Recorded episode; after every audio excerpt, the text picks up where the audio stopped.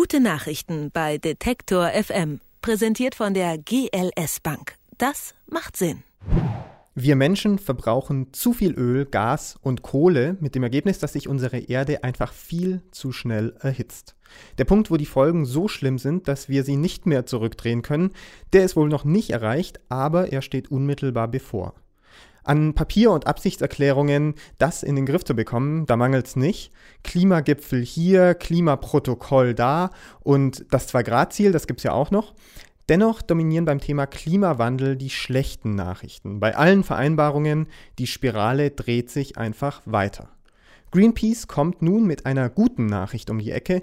Die weltweite Energiewende, die Umstellung auf 100% erneuerbare Energien, die ist zu schaffen und zwar bis 2050.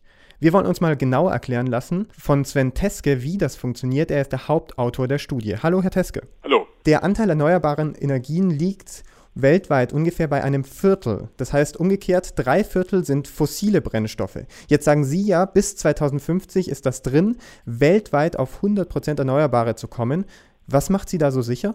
Äh, wir haben eine genaue Marktanalyse gemacht äh, für die erneuerbaren Energien. Ähm, die Hauptexpansion bei den erneuerbaren Energien ist im Moment äh, im Windbereich, also Windkraftanlagen an, an Land, nicht auf See. Die wachsen auch, aber nicht so schnell ähm, und Photovoltaik, also Solarstromanlagen. Im letzten Jahr, also in 2014, sind 60 Prozent aller neuen Kraftwerke weltweit, also inklusive China, äh, erneuerbare gewesen und das ist äh, speziell Wind und Sonne gewesen. Jetzt ist es so, dass ähm, Windenergie äh, die mit Abstand billigste Stromerzeugungsform weltweit ist und äh, Solarenergie ist in, dem, in der Wettbewerbsfähigkeit ist jetzt schon günstiger äh, für Haushalte, äh, seinen eigenen Solarstrom zu produzieren, ähm, als vom Stromversorger zu kaufen. Also die Entwicklungen sind in Richtung ähm, Wirtschaftlichkeit und äh, Expansion der Märkte. Und um diese Entwicklungen fortzusetzen, schlagen Sie ja einen konkreten Ablauf vor, einen Zeitplan. Können Sie uns mal erläutern, wann steigen wir aus welcher Energie aus? Also wir haben zuerst die CO2-intensivsten, das ist Braunkohle, dann äh, Steinkohle, dann Öl und Gas. Äh, Öl und Gas erst so um 2040, 2050 rum weil äh, speziell Öl äh, für den Transportbereich genutzt wird.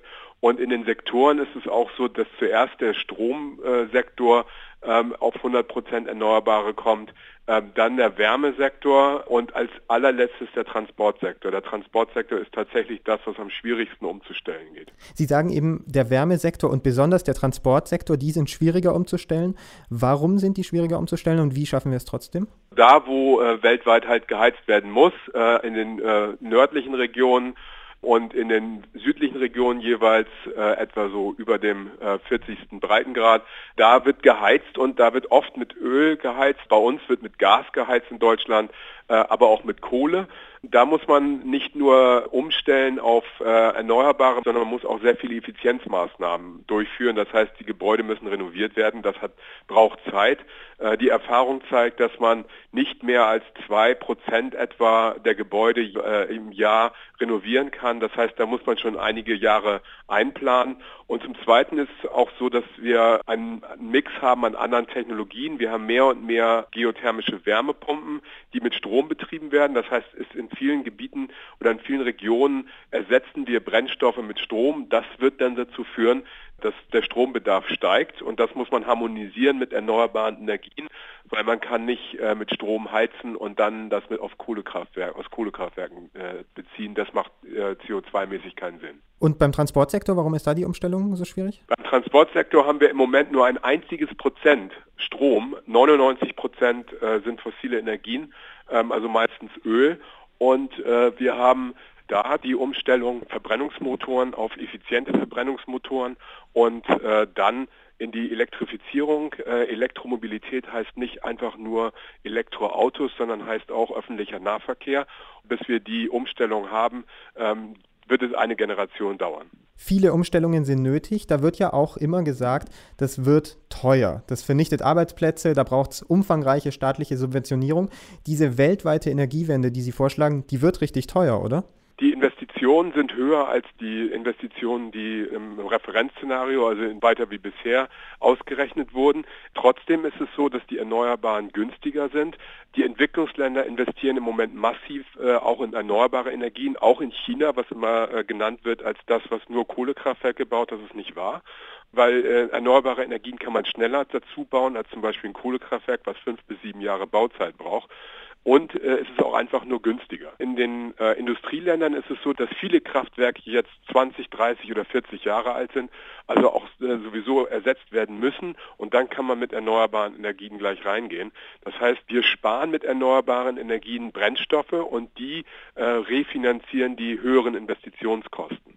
Trotzdem ist es so, dass der Strom nicht insgesamt äh, billiger wird, sondern etwa gleichbleibend teuer ist, wie heute auch.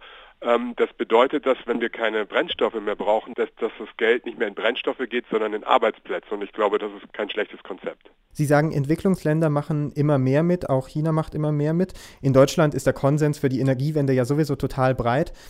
Aber ist das nicht trotzdem mit viel Unsicherheit verbunden? Ich meine, wenn in den USA ein anderer Präsident gewählt wird, vielleicht sieht die Situation ganz anders aus. Bei so vielen Unsicherheiten äh, und so vielen Ländern, die mitmachen müssen, wie belastbar ist die Aussage Ihrer Studie dann überhaupt?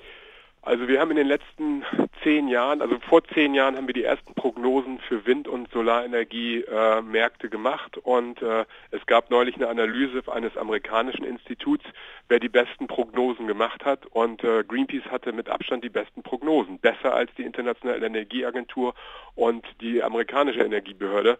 Klar ist es aber auch, dass das nicht von alleine kommen wird, sondern dass wir die politischen Rahmenbedingungen dafür brauchen. Die Menschheit kann es schaffen, weltweit auf 100 Prozent erneuerbare Energien umzustellen, und zwar bis 2050. Zu diesem Ergebnis kommt eine Studie von Greenpeace und dem Deutschen Zentrum für Luft- und Raumfahrttechnik. Klingt nach einer guten Nachricht und darüber haben wir uns unterhalten mit Sven Teske, dem Hauptautor der Studie. Dankeschön, Herr Teske. Vielen Dank. Gute Nachrichten bei Detektor FM, präsentiert von der GLS Bank. Das macht Sinn.